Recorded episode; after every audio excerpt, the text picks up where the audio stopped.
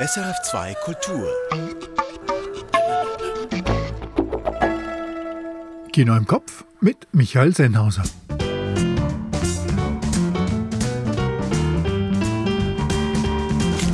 Georges Wirsch widmet sich der letzten Königin von Algerien, The Last Queen.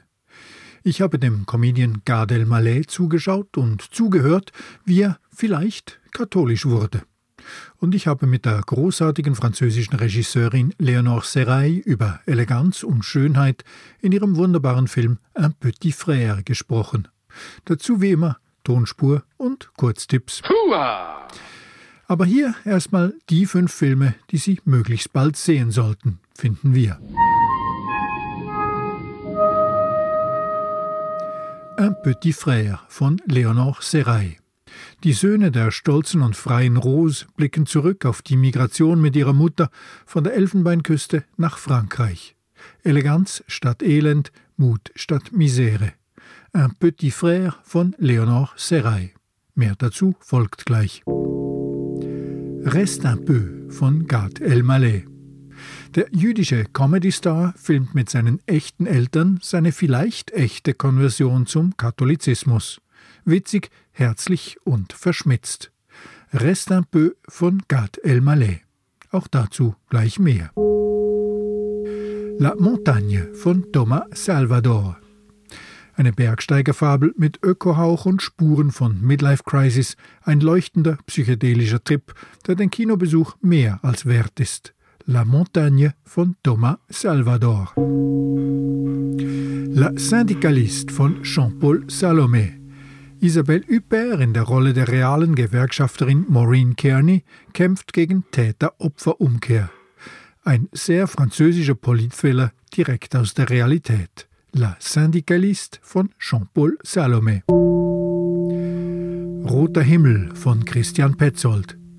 Ein Selbstporträt des Regisseurs als junges Arschloch, großartig in einen Sommer voller Drama und Verliebtheit eingebettet. Maximales Kino. Erlösen können uns nur die Romantik und der Petzold. Roter Himmel von Christian Petzold.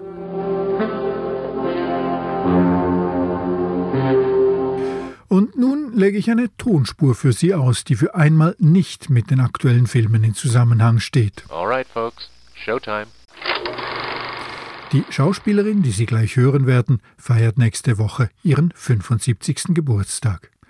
Aus welchem Film stammt der folgende Ausschnitt? I know you've been out twice, Paul. First I couldn't figure out how you did it. But last night, I found your key. I know I left my scrapbook out. I can imagine what you might be thinking of me. But you see, Paul, it's all okay. Last night it came so clear. I realize you just need more time. Eventually, you'll come to accept the idea of being here. Paul, do you know about the early days of the Kimberley diamond mines? Do you know what they did to the native workers who stole diamonds? Don't worry, they didn't kill them. That would be like junking a Mercedes just because it had a broken spring. No, if they caught them, they had to make sure they could go on working, but they also had to make sure they could never run away. The operation was called hobbling.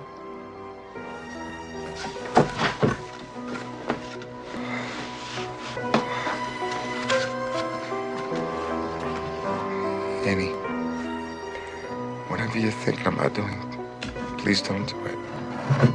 Noch ein kleiner Tipp. Die Rolle hat der Schauspielerin einen Oscar eingebracht. Wenn Sie trotzdem noch nicht sicher sind, Auflösung wie immer am Ende.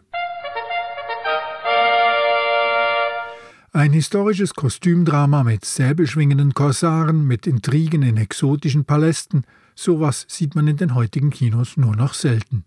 Umso erstaunlicher, wenn ein derartiges Projekt nicht aus einem Land mit einer großen Filmindustrie kommt, sondern aus Algerien. The Last Queen heißt eine aufwendige Freske, die das Kinopublikum ins 16. Jahrhundert entführt.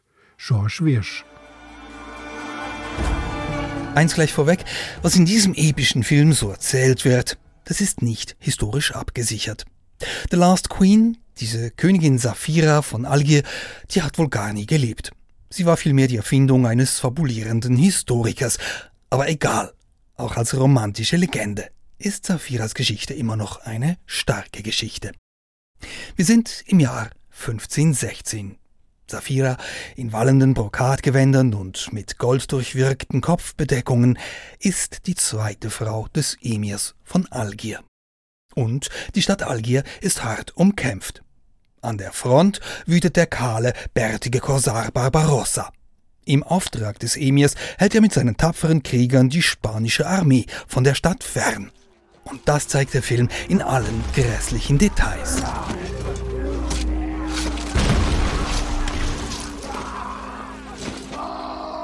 Blutrünstig schlachtet Söldner Barbarossa seine Gegner ab, aber das tut er nicht, weil er seinem Herrn treu ergeben wäre. Nein, er hat selbst längst ein Auge auf die Macht in Algier geworfen und damit auch auf die bildhübsche Königin. Für Saphira bedeutet das, sie wird Opfer bringen müssen, für sich und ihr Land, und zwar unabhängig davon, ob sie ihrem Ehemann gegenüber loyal ist oder ihrem neuen Verehrer. Eines sagt sie dazu in aller Öffentlichkeit. Egal was von ihr verlangt wird, aus dem Palast fliehen wird sie nicht.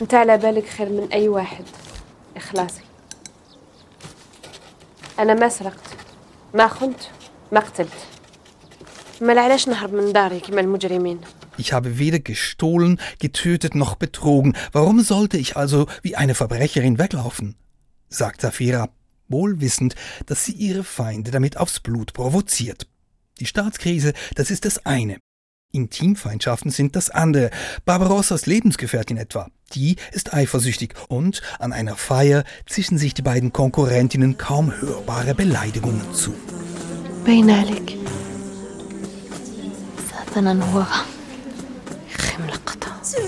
Du Lügnerin, sagt die eine. Du Satansbraut, die andere. Du Schlampe, kommt es zurück. Und das beendet die Diskussion. Dies ist einer der wenigen Momente in The Last Queen, die modern wirken. Ansonsten wird viel Pathos aufgetragen, viel Schwere. Einen solchen Film würde man als Schinken bezeichnen, wenn er schlecht wäre. Ist er aber nicht. The Last Queen stemmt das Gewicht, das er sich da aufbürdet. Vor allem macht das die junge Filmemacherin Adila Bendimerad, die den Film nicht nur geschrieben und temporeich inszeniert hat, sondern auch ausdrucksstark die weibliche Hauptrolle spielt. Ihre Präsenz macht es aus, dass man an diesem schwülstigen Palastintrigen-Krimi dranbleibt. Nicht nur, weil orientalische Ornamente und edle Palastgärten viel fürs Auge hermachen, nein, sondern weil diese Königin dem Publikum etwas abbringt, was man so bei modernen Superheldinnen nicht mehr unbedingt empfindet. Man bewundert diese Königin für ihren Mut. George Wirsch, das algerische Epos The Last Queen zurzeit in den Schweizer Kinos.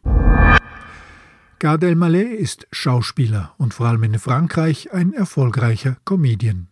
Der Sohn marokkanischer Juden zog mit 17 nach Kanada und startete in den 90er Jahren in Frankreich seine Karriere. Letzten November machte die Meldung die Runde, Gad Elmaleh sei vom Judentum zum Katholizismus konvertiert. Das Indiz dafür war seine neue Kinokomödie Reste un peu, die genau davon handelt. Reste un peu, bleib ein wenig. Das ist nicht nur der Titel der Kinokomödie von Gad Elmaleh, es ist auch der Wunsch seiner Mutter, als der Sohn aus den USA nach Paris zurückkommt. Gad hat ein Hotelzimmer gebucht, aber die Mama findet, sie habe ihm ein Zimmer bereit gemacht. Aber das ist doch das Kinderzimmer, meint er. J'ai une chambre là-bas. c'est la, chambre, la chambre des petits. Pourquoi toi, tu es quoi maintenant Un grand Reste avec nous, chérie. Ach, und du bist jetzt ein Großer, gibt die Mutter zurück. Gad Elmaleh spielt sich selber. Seine Filmeltern sind seine richtigen Eltern. Seine Schwester spielt mit, sein Onkel, die ganze Familie. Alle spielen sich selbst, sagt Elmaleh. Er habe zwar das Drehbuch geschrieben, aber so ziemlich der Wahrheit entlang. Tout le monde joue son propre rôle, mais je dois dire que ça apporte beaucoup de vérité, énormément d'authenticité. Les dialogues sont vrais, il n'y a pas de Das macht den Film zu einem sehr berührenden Vergnügen, als Gad schließlich einem Freund gesteht, warum er tatsächlich zurückgekommen ist. Er habe eine neue Spiritualität gefunden, er wolle sich taufen lassen und katholisch werden. J'ai demandé le baptême et je vais me faire baptiser. T'es pas sérieux là Tu veux pas te convertir au catholicisme Für die Eltern ist das erstmal eine Katastrophe. Wenn du deinen Gott auswechselst, kannst auch gleich die Eltern auswechseln. Lass dich adoptieren, schimpft die Mutter. Und die Schwester findet, er solle doch lieber eine normale Midlife-Crisis schieben mit einem tiefer gelegten Cabriolet und einer aufgetakelten jüngeren Freundin. Pourquoi tu nous fais pas une crise la cinquantaine comme tous ces mecs là Tu t'achètes une voiture de sport très basse, tu tapes une petite nana très haute et tu arrêtes de nous emmerder. Wobei die Mutter Gottes wohl schon die richtige Frau für ihn wäre, wie die Schwester zugibt. Du kannst mit ihr leben und sie lässt dich in Ruhe. Marie, c'est la femme parfaite pour toi. Vous vivez ensemble, mais elle te fout la paix. Aber bei aller Komik dieser Szenen liegt die wirkliche Stärke dieses Films darin, dass Gad Elmaleh sich sehr ernsthaft mit den Religionen auseinandersetzt und dass seine Familie, vor allem seine Eltern, mit bedingungsloser Begeisterung die nötige Entrüstung mit absoluter Verbundenheit kombinieren. Ausgegangen sei er von einer Kindheitserinnerung an Marokko, sagt Gad Elmaleh.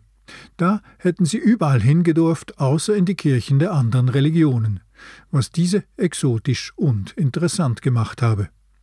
Und heute, als erfolgreicher Comedian, habe er Lust bekommen, einen Film über echte Brüderlichkeit zu machen, von einer Religionsgemeinschaft zur anderen, vom Judentum zum Christentum. Surtout quand j'entends parler par exemple du vivre ensemble ou de je me dis ben le vivre ensemble c'est ça doit pas être simplement un concept. Il faut le vivre, il faut aller les uns vers les autres, il faut se parler, il faut aller dans les lieux de culte les uns des autres pour comprendre. Man müsse reden miteinander, um sich zu verstehen.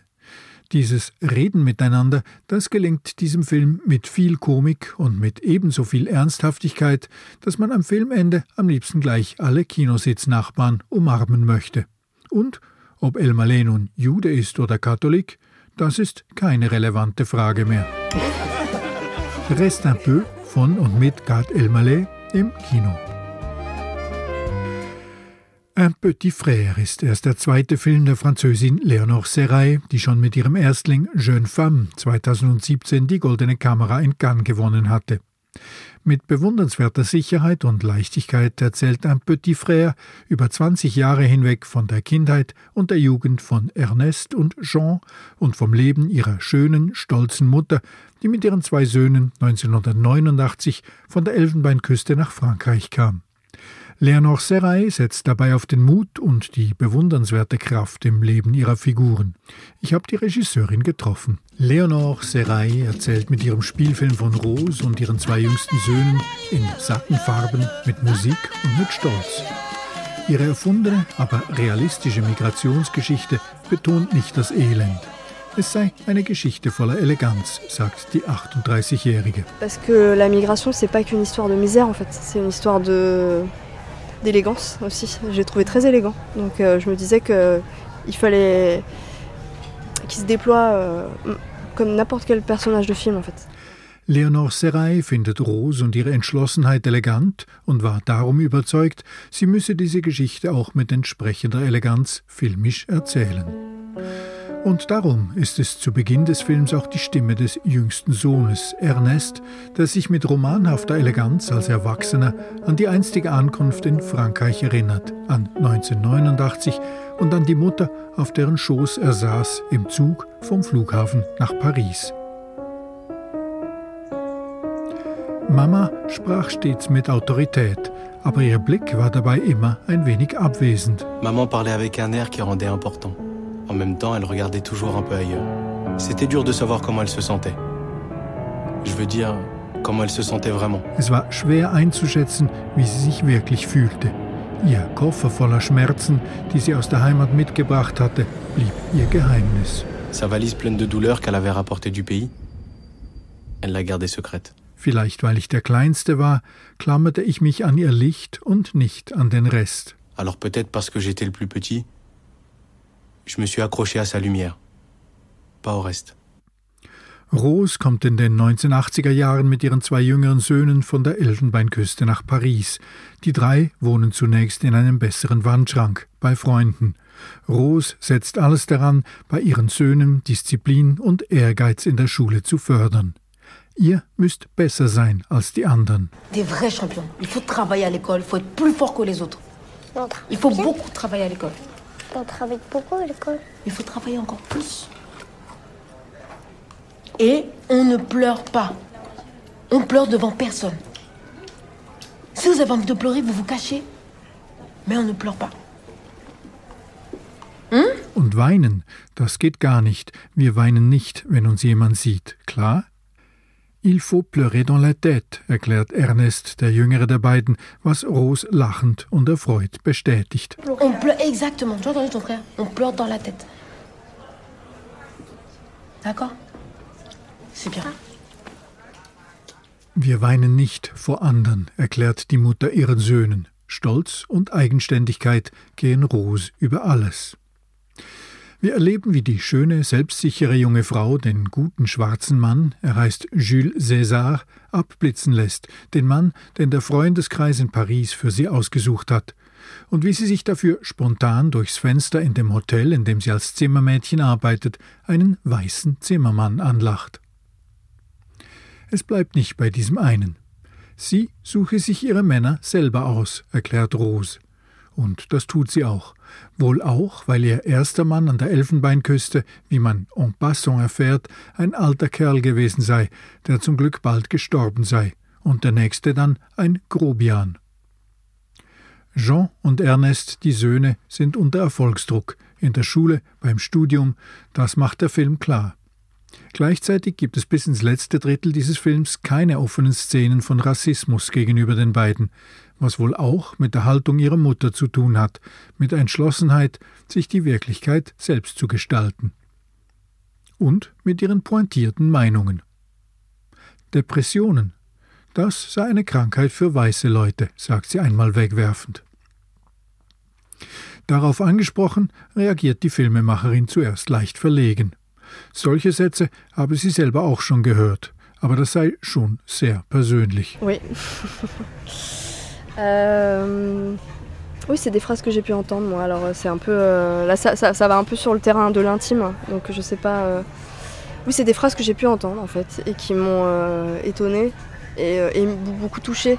Diese Sätze hätten sie persönlich erstaunt, aber auch sehr berührt, sagt Leonor Seray. Sie staune über Menschen, die alles für sich behalten, wie auch über die Idee, nur im Innern des Kopfs zu weinen. Sie selbst rede immer über alles und sie weine auch dauernd. Moi, je suis tellement quelqu'un qui verbalise tout, qui exprime beaucoup en permanence, et, et je suis toujours euh, surprise et décontenancée par les personnes qui ont une capacité, euh, une force de résilience et qui en même temps cachent tout. Parce qu'en fait, euh, on, leur a, on leur a dit aussi de, rentrer. Je sais, il n'y a pas de bien, de mal, je dis pas que. Mais, mais pour moi, ça me fascine un peu. Parce que justement, je, je, je suis impressionnée par ça. Par le fait de, de ne jamais pleurer, par exemple. Je pleure tout le temps, donc je sais pas. Von diesem Gegensatz lebt der Film und das macht ihn einzigartig.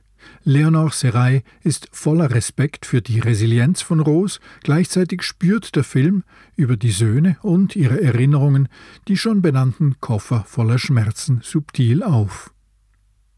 Kann man als Filmemacherin eine Figur erfinden, die man nicht durch und durch selbst kennt? Sie glaube schon, sagt Leonor Seray. Die Filmemacherin ist überzeugt, dass nicht nur sie als Autorin, sondern auch ihre Schauspielerin und über die am Ende die Figur über die Wahrhaftigkeit ihrer Fiktion mitbestimmen. Rose habe ihr Geheimnis, aber sie sei auch sehr großzügig mit uns und mit dem Film, aus Gründen, die es zu respektieren gelte. Je, je- je pense que oui, je pense qu'elle, en tout cas, elle a son secret. Elle a des secrets. C'est-à-dire qu'elle est généreuse avec nous, avec le film, avec euh, la vie, mais qu'elle a le droit de garder ses secrets et ses raisons. Et qu'il faut les, euh, les respecter. Für Leonor Seray ist das Filmemachen ein Erkenntnisprozess, fast schon ein Labor. Für ihren preisgekrönten Erstling vor fünf Jahren hatte sie sich eine komplizierte Jeune Femme ausgesucht, gespielt von Laetitia Dosch. Das war eine weiße Französin, eine Frau um die 30, die sich ohne Arbeit und Freunde in Paris neu zu erfinden versucht. Schon Jeune Femme verblüffte damit, dass man das Gefühl hatte, der Film lerne seine Protagonistin wie das Publikum kennen und allenfalls verstehen, während er abläuft. Der Hauptunterschied bei der Produktion des neuen Films sei das Budget gewesen, sagt Leonor Seray. Statt 800.000 Euro hätte sie dieses Mal 3,8 Millionen gehabt, neun Wochen Drehzeit, viel mehr Rollen und ein Drehbuch, das sich über mehrere Jahrzehnte erstreckt. Il y avait une énorme différence de budget. C'est-à-dire que Jeune Femme, on l'a fait avec 800 000 euros. Et celui-là, on l'a fait avec 3,8 millions, donc c'est pas pareil quand même. On avait surtout 9 semaines de tournage. Et euh, c'est un film qui est quand même euh, plus compliqué, donc heureusement qu'on avait tout ça. Il y a euh, une équipe beaucoup plus grande, beaucoup de comédiens et des époques aussi. Donc il y a tout un travail d'anticipation qui a influé sur la façon de faire, mais j'ai essayé de garder la même façon de réaliser quand même. Aber sie habe versucht, auf die gleiche Art zu arbeiten wie bei. Damals hätten sie sehr unmittelbar gearbeitet, mit maximal zwei Versuchen pro Einstellung. Dieses Mal hätten sie alles besser vorbereiten können. Sie hätten einzelne Szenen als sogenannte 20-minütige Mastershots zuerst am Stück drehen können. Que Jeune Femme, c'était tellement dans, dans l'immédiateté qu'on faisait deux prises, quoi, et on était pris dans, dans l'énergie et on n'avait pas beaucoup de moyens. Et là, on a quand même euh, tout fait pour. Euh, se préparer le terrain pour être libre quand même. C'est-à-dire que je ne sais pas faire autrement et du coup, euh, on préparait beaucoup. C'était très anticipé et en même temps, c'est très libre sur le plateau. Donc on faisait, j'avais le temps, et ça c'était pour moi crucial, c'est que j'avais le temps de faire euh, tout en master par exemple, tout en prise de 20 minutes. Euh. Dazu hätte sie bei ihrem ersten Film die Mittel nicht gehabt. Da hätten sie an einem Tag an fünf verschiedenen Orten drehen müssen.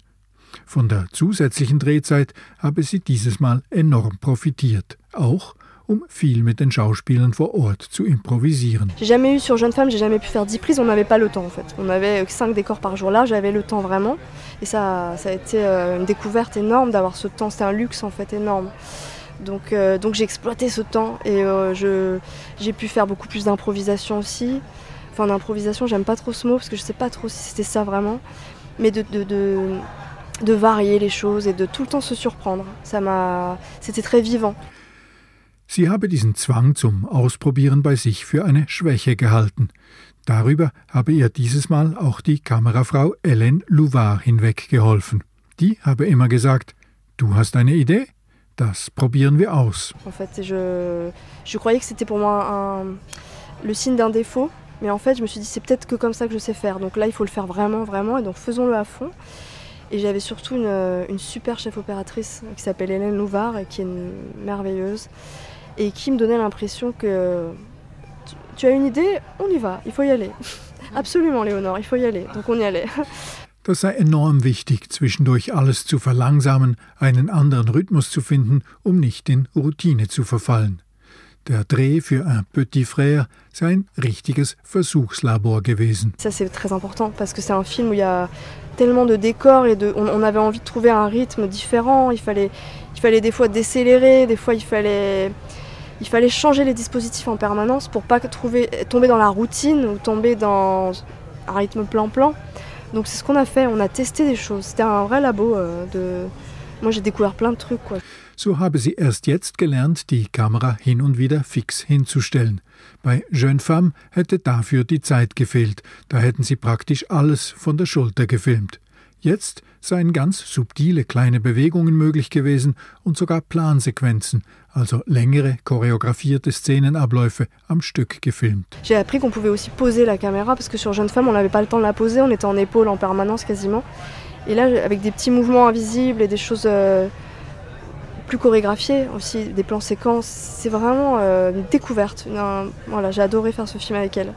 Sie habe die Arbeit mit Hélène Louvard als Chefkamerafrau großartig gefunden, sagt Leonore Serray. Dazu gehörte auch die Arbeit mit der Farbpalette des Films. Sie hätten um jeden Preis das triste Grau des klischierten Migrationsdramas vermeiden wollen. Alles sollte schön sein und aus sich heraus leuchten, auch in schwierigen dunklen Momenten. Donc on a testé plein de choses avec Hélène sur les couleurs. On n'avait surtout pas envie d'être dans le gris et la tristesse. On avait envie qu'il soit beau et qu'il soit dans quelque chose de profondément lumineux, en fait, même s'il y a des scènes difficiles. Voilà, un peu plus sombre. Aus dem gleichen Grund habe sie kaum offen rassistische Momente im Film. Sie habe ihre Figuren nicht darüber definieren wollen.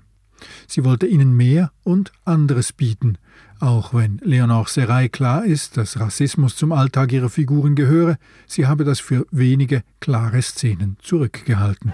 Disons que je me suis pas focalisée là-dessus. Ouais. J'avais envie de leur offrir autre chose. Euh, même si je, je sais qu'il était présent. Et que, mais j'ai décidé de, de le garder pour quelques scènes. Und das habe nichts mit Ausblenden der Realität zu tun, sagt Leonor Seray. Es sei vielmehr wichtig, diese Figuren mit dem Positiven zu verbinden. Das sei das Ziel des Films, ihnen Schönheit zu geben und Kraft. Mais non, mais c'était important parce que c'est des personnages qui sont. Euh, fallait les associer à du positif aussi en fait. Donc euh, c'était tout l'enjeu du film, c'était de, de leur offrir de la beauté, de la force. Und das ist es denn auch, was Un Petit Frère zu einem ganz ungewöhnlichen Kinoerlebnis macht, weit weg vom anklagenden Sozialton der standardisierten Migrationsdramen. Dieser Film lässt nichts weg, aber er lässt seinen Figuren und damit seinem Publikum die Autonomie und den Stolz. Un Petit Frère von Leonore Seray, jetzt im Kino. Und die Tonspur, die müssen wir jetzt auch noch auflösen. Der Anlass dafür ist der 75. Geburtstag der großartigen Kathy Bates am nächsten Mittwoch. Kathy Bates hat in vielen Filmen überzeugt, etwa in Fried Green Tomatoes, in Titanic oder in About Schmidt. Aber in Erinnerung bleiben wird sie den meisten wohl als furchteinflößende Annie Wilkes in Rob Reiners Stephen King-Verfilmung Misery. Der von James Kahn gespielte Schriftsteller Paul Sheldon hat im Sturm einen Autounfall und wacht dann im Haus der einsamen Krankenschwester wieder auf. Annie entpuppt sich als Fan der Misery-Bücher von Sheldon und als wild entschlossen, seine Pläne, die Reihe zu beenden, zu durchkreuzen. So wild, dass sie ihn gefangen hält, und als er einen Fluchtversuch unternimmt, erklärt sie, früher habe man Minenarbeiter, die gestohlen hätten, mit einer Technik bestraft, die sich Hobbling nennt. Dass damit das gewaltsame Zerschmettern der Knöchel mit einem Vorschlaghammer gemeint ist, wird Sheldon gleich erfahren.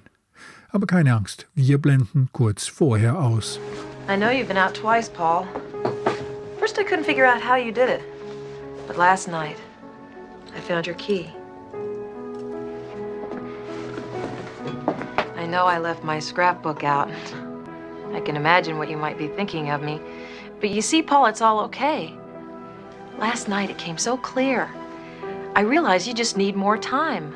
Eventually, you'll come to accept the idea of being here. Paul, do you know about the early days of the Kimberley diamond mines? Do you know what they did to the native workers who stole diamonds? Don't worry, they didn't kill them. That would be like junking a Mercedes just because it had a broken spring. No, if they caught them, they had to make sure they could go on working. But they also had to make sure they could never run away. The operation was called hobbling. Kathy Bates als Annie Wilkes in Misery. Die Rolle in der Stephen King-Verfilmung von 1990 brachte Kathy Bates ihren Oscar ein. Und am nächsten Mittwoch, am 28. Juni, wird Bates 75 Jahre alt. Das war Kino im Kopf. Ich bin Michael Sennhauser. Die fünf unverpassbaren Filme der Woche, die finden Sie übrigens auch jeden Donnerstag schriftlich auf sennhausersfilmblog.ch. Und in einer Woche gibt es die letzte Ausgabe von Kino im Kopf vor der Sommerpause. Bis dahin viel Vergnügen in Ihrem Kino.